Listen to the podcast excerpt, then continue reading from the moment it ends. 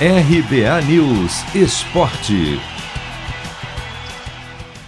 Três jogos abrem nesta sexta-feira a décima rodada da Série B. Destaque para o duelo das sete e meia da noite no horário de Brasília entre o vice-líder Coritiba e o Goiás, terceiro colocado. Se o Coxa, que joga em casa, vencer a partida, ele chegará a 32 pontos. Vai ultrapassar o Náutico e assumir provisoriamente o primeiro lugar. Mais cedo, às quatro da tarde, se enfrentam Remo e Operário, duas equipes do meio da tabela.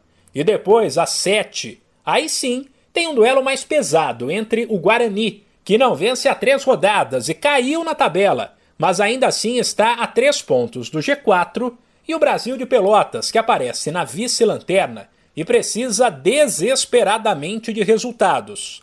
A rodada da segundona continua no sábado com a estreia de Vanderlei Luxemburgo no Cruzeiro, 11 da manhã fora de casa contra o Brusque.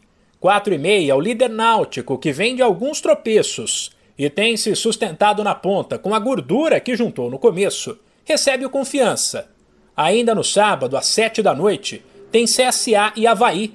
7 e meia se enfrentam Vitória e Vasco e 9 e meia o Vila Nova recebe o Sampaio Correia. A rodada da Série B terminará apenas no domingo, quando às 8h30 tem Londrina e CRB e o Botafogo, mesmo se vencer a Ponte Preta em casa, ainda não entrará no G4. De São Paulo, Humberto Ferretti.